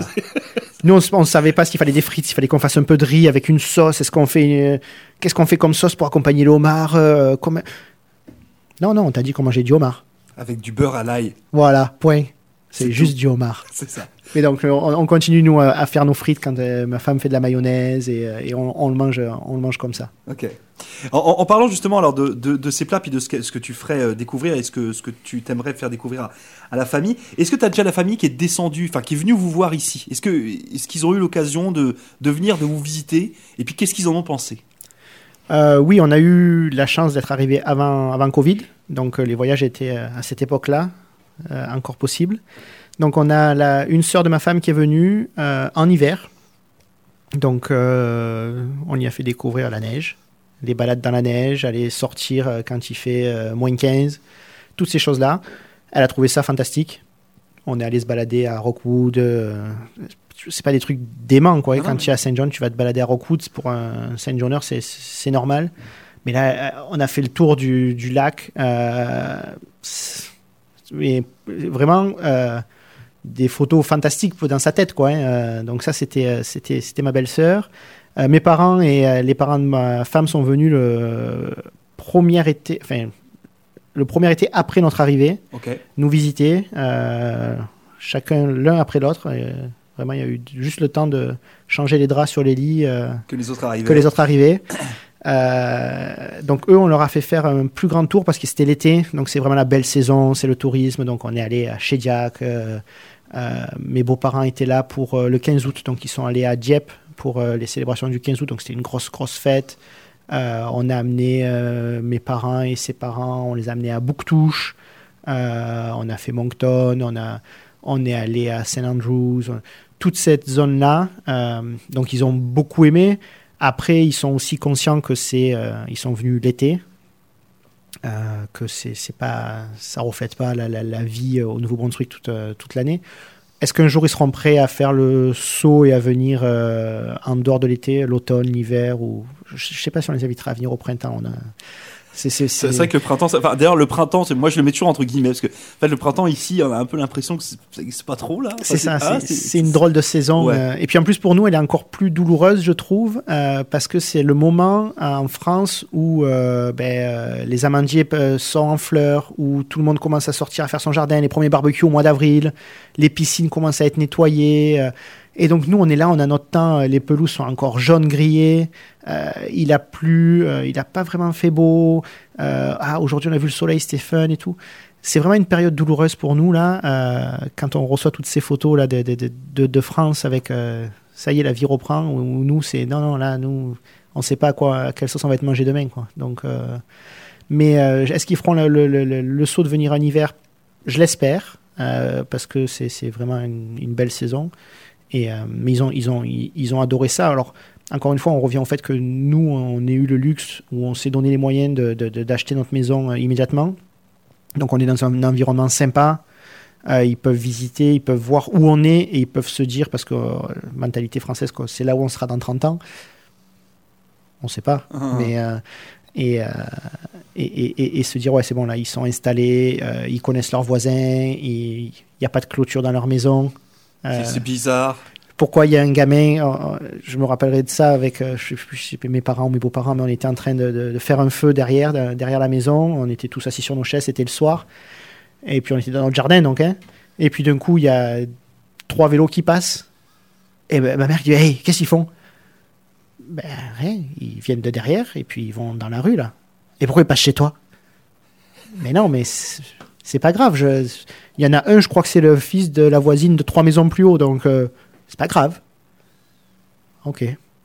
Et, là, le fait qu'il n'y ait pas de clôture prend tout son sens dans leur esprit. C'est waouh, c'est vachement libre. Quoi. C'est, euh, les seuls gens qui ont des clôtures, c'est qu'on des piscines pour des raisons de sécurité. Mais euh, là, il n'y a pas de clôture. Que, euh, ils étaient aussi étonnés de voir nos enfants courir d'un jardin à l'autre avec le ballon quand ils jouaient avec les voisins et ces choses-là. Donc, ils se sont dit que c'est, là, quand ils sont venus nous voir, qu'ils nous ont vus un an après notre arrivée, dans un environnement correct ou très correct.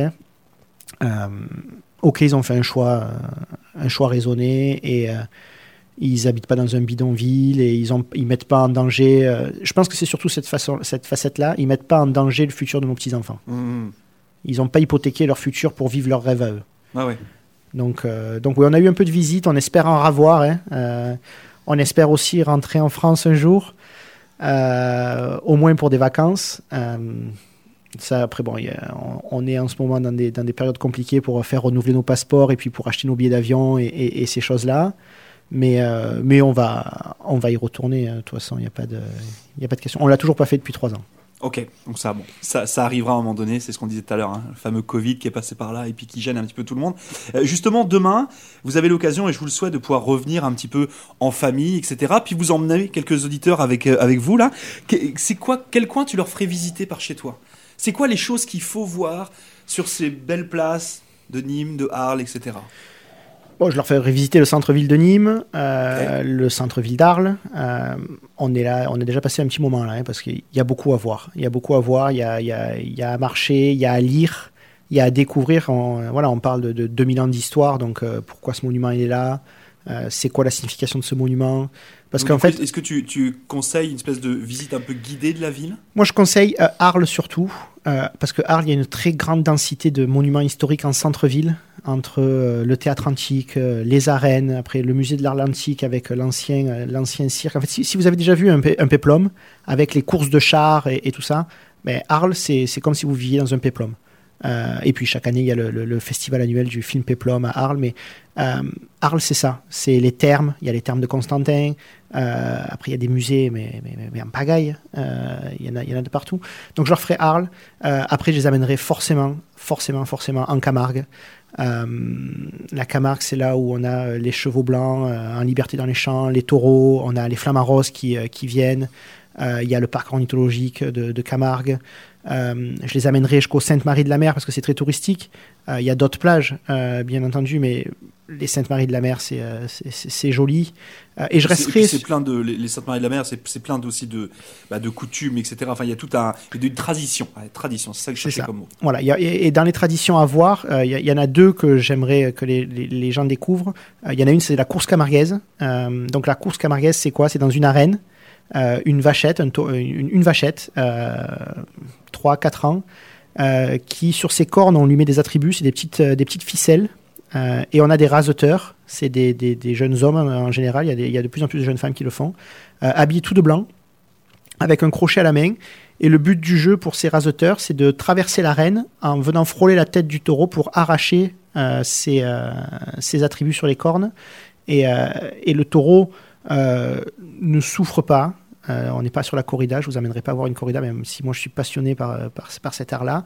Mais une course camarguaise, euh, parce que c'est du sport, c'est beau, c'est dans des arènes, c'est joli. Et si vous avez un peu de temps et que vous n'avez pas trop. euh, euh, vous n'avez pas trop été euh, choqué par le principe d'avoir un taureau dans une arène, je vous garderai pour un taureau piscine euh, le soir. Euh, et alors ça, c'est vraiment le sud de la France là. Ça, ça, c'est vraiment c'est le moment familial par excellence. Voilà, là, si, si, si tu veux rire euh, avec tes enfants, ouais, c'est là qu'il faut aller. C'est un taureau piscine. C'est la même arène que dans la journée où il y avait nos rasters. Euh, sauf que là, au milieu, ils ont mis des ballots de paille avec une bâche plastique. Ils ont mis de l'eau dans la bâche plastique. Donc, ça fait une petite piscine. Et puis euh, là, qui veut y aller, y va. Euh, L'organisateur va lâcher une vachette dans le dans, dans l'arène. Et le but du jeu pour vous, c'est de faire traverser la piscine à la vachette. Voilà, il faut que vous l'appeliez. euh, Alors c'est assez rigolo. En, général, là où, de là où nous venons, il y en avait euh, un par semaine. Euh, et puis après, pendant tout l'été, donc il y, a, un peu après, il y a, les stars du taureau piscine, qui sont les locaux, qui souvent viennent là après avoir bu quelques bières pour se donner du courage, on va dire. Et, euh, et puis qui font, il y a tout un tas d'activités. Il y en a qui vont faire des courses avec un, tonneau. Ils doivent traverser l'arène euh, dans un tonneau. Donc euh, quand la vachette le voit, on les voit s'arrêter, se rentrer dans le tonneau, puis la vachette envoie le tonneau en l'air. On peut se faire un petit peu mal, mais euh, on n'en meurt pas et, euh, et c'est très rigolo. Donc ça, ça serait vraiment le- autour de la tauromachie euh, ce que, ce que je vous inviterais à, voir comme, tradition. Voilà. Et puis bah, il y aura bien entendu une petite gardienne à manger avec tout cela au milieu de, au milieu de tous ces, tous ces bons moments. Une autre petite question par rapport justement au, au voyage et puis pour, pour aller de l'avant parce qu'on on avance quand même dans cette émission. Si tu avais justement un endroit ici à Saint-Jean, au Nouveau-Brunswick, à faire découvrir à quelqu'un qui arrive par exemple de France et tu as une place où tu dois l'emmener. Pas forcément Saint-Jean, enfin, Ah, au, Nouveau- au- Nouveau-Brunswick.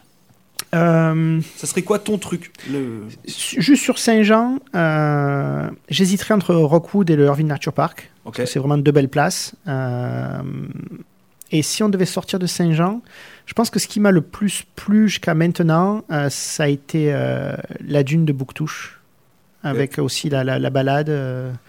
Euh, on y a amené ben, mes parents et mes beaux-parents qui sont venus, on, les a amenés là-bas parce qu'on trouve ça vraiment beau, vraiment. Et puis, euh, le, paysage notamment euh, là où il y a cette, promenade là sur la dune, la,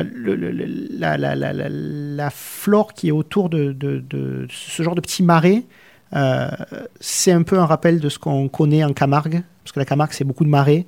Euh, et donc, c'est quelque chose qui, nous, qui, qui résonne en nous, qui, euh, qui, nous, qui nous rappelle des choses, mais c'est vraiment une, une chouette place, c'est calme, c'est beau, il n'y a pas trop de monde.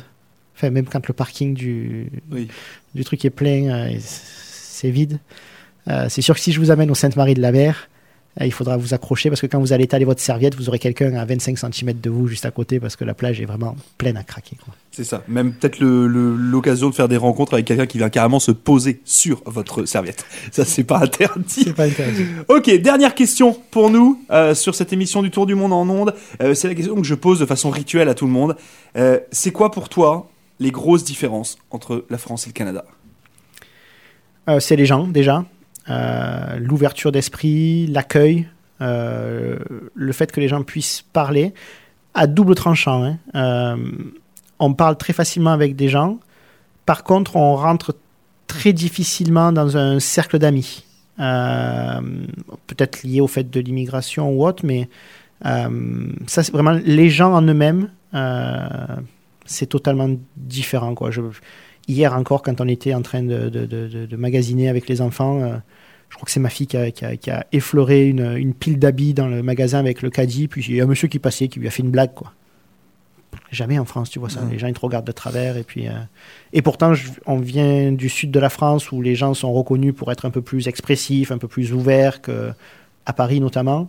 Euh, mais y a pas, à ce degré-là. Euh, là, vraiment, nous, on est ravis de ce changement avec les enfants qui peuvent évoluer dans cet environnement où ils vont pouvoir parler avec des gens que ils connaissent ni d'Ève ni d'Adam, mais qui vont, euh, qui vont être là, qui vont, qui vont discuter avec eux.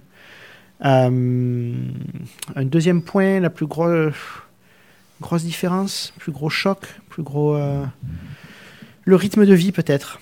Le rythme de vie, c'est peut-être un leitmotiv euh, que tu as eu, mais Non, non, c'est euh, c'est c'est pas forcément quelque chose que j'ai eu parce que euh, en fonction des différents intervenants, euh, on est plus, on s'est plus retrouvé avec la donnée climatique, la climée, la, la donnée de nourriture, etc. Mais là, effectivement, le rythme de vie, ça me va bien. ah, le, le- ouais, non, le rythme de vie, le fait de se dire que à 5 heures, la journée est finie pour de vrai, et que euh, et qu'en plus ici, les gens ont vraiment une deuxième journée qui commence, c'est-à-dire tu tu as, tu as- tu as plein de gens, tu les vois le matin, tu vois leur, leur, leur voiture euh, garée sur le, sur le stationnement avec le kayak sur le toit. Tu les revois à 5 heures, ils sont euh, au bord de, de la Quebec River ou de la St. John River, ils sont en train de faire du kayak à 5h06, quoi. Ouais. Euh, ça, c'est euh, c'est un truc complètement, complètement dingue. Et il y a aussi ce, ce- phénomène de l'heure des repas. On on s'y est fait, parce qu'on s'est fait avoir une paire de fois, donc on mange vraiment beaucoup plus tôt maintenant le soir. Parce qu'une fois que le repas a été pris, il y a une demi-journée qui, se passe derrière où on a plein d'activités à faire en, famille. Euh, nous, maintenant, on prend le temps, surtout l'été, là, euh, après manger, d'aller euh, marcher. Covid a encore acc- ac- accentué le trait d'aller marcher, ne serait-ce que dans le quartier, faire le tour de tout le quartier. On dit bonjour aux voisins. ça, c'est.